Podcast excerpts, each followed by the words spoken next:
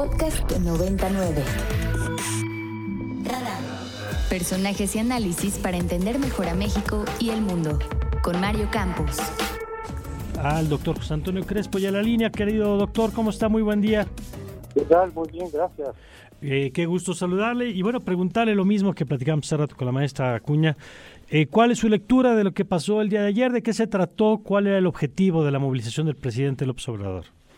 Mí me queda muy claro que el objetivo era una, dar una respuesta, una reacción a la marcha de los ciudadanos del 13 de noviembre.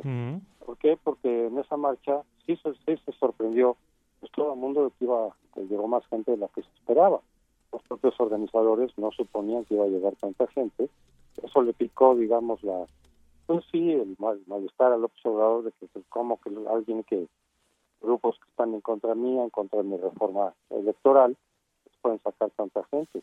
No les voy a demostrar que yo saco más.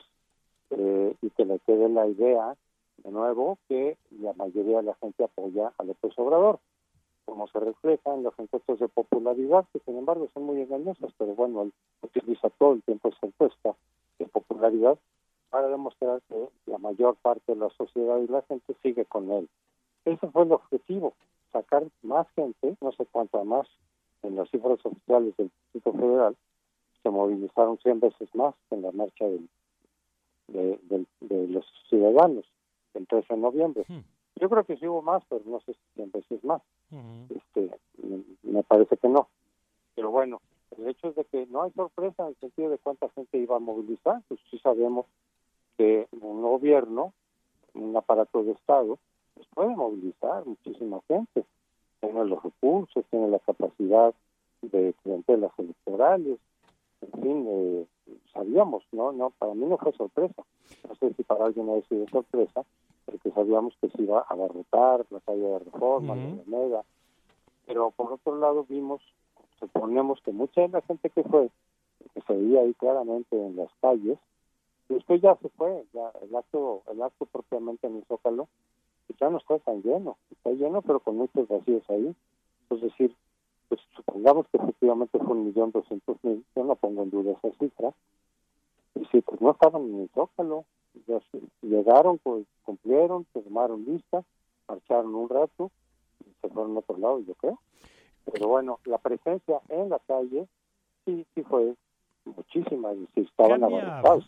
¿Cambia algo, doctor, la movilización? Es decir, en el curso de los acontecimientos, por ejemplo, yo consideraría que la movilización del INE, pues sí tiene algunos efectos porque encareció a la oposición, particularmente al PRI, una eventual reforma electoral que ya decían que no le iban a aprobar, pero que después de la marcha se volvió más costosa, permitió eh, darle a un grupo de ciudadanos una causa más allá de la simpatía que pudieran tener o no con los partidos políticos. Es decir, veo efectos. En este caso, ¿cuáles serían los efectos de la movilización de ayer?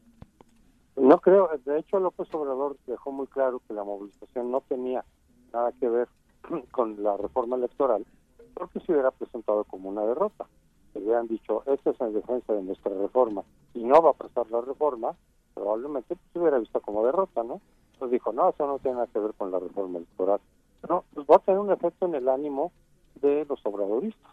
Vuelven a tener la idea de que efectivamente la mayor parte de la gente está con López Obrador, para ellos no hay acarreo, para ellos eso no se llama acarreo y entonces es gente que fue espontáneamente. Todas las pruebas, los indicios, los testimonios en sentido acarreo, los niegan y ya. Entonces quedan muy convencidos y por lo tanto contentos de que efectivamente el arrastre de López Obrador por sí mismo, sin considerar el aparato del Estado, pues es lo que vimos ayer. Entonces, en el ánimo, supongo que estarán muy contentos. Un efecto inmediato político, como sí lo tuvo el marcha del 13 de noviembre, pues no, no creo, porque esto era celebrar nada más los grandes logros de este gobierno en cuatro años. Logros que ellos, desde luego, consideran como totalmente reales. Doctor José Antonio Crespo, le saluda Alfonso Cerqueda. Eh, yo quisiera preguntarle si hubo en esta movilización, en la convocatoria, algo fuera de lo legal. Eh, esto también nos lo pregunta un radio escucha. Y veíamos en las imágenes incluso este, banderas de Morena en esta movilización. Eh, ¿Cómo considera usted este aspecto? Bueno, está en la frontera.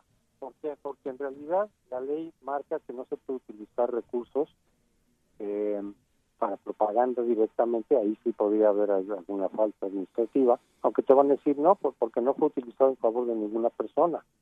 Todos sabemos que la marcha fue en torno de López Obrador, pero la propaganda decía, pues para la marcha, para el movimiento, para celebrar los cuatro años. Entonces creo que está en el margen de la ley en la, en la frontera. No es muy claro porque tampoco se movilizó para, para votos. Eso es un delito electoral, pero aquí no era una elección.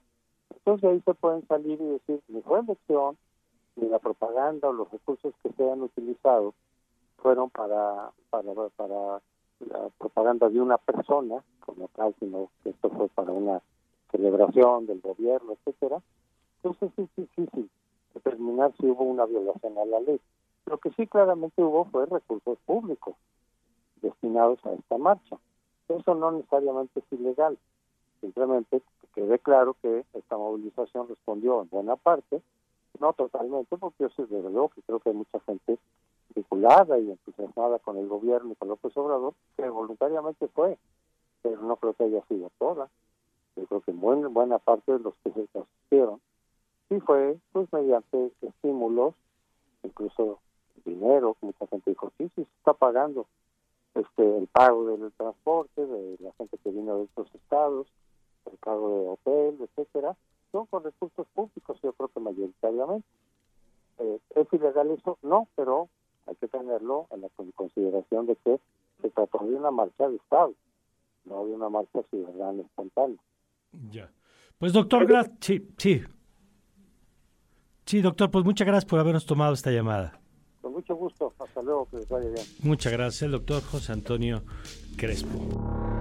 Para más contenidos como este, descarga nuestra aplicación disponible para Android y iOS o visita ibero909.fm.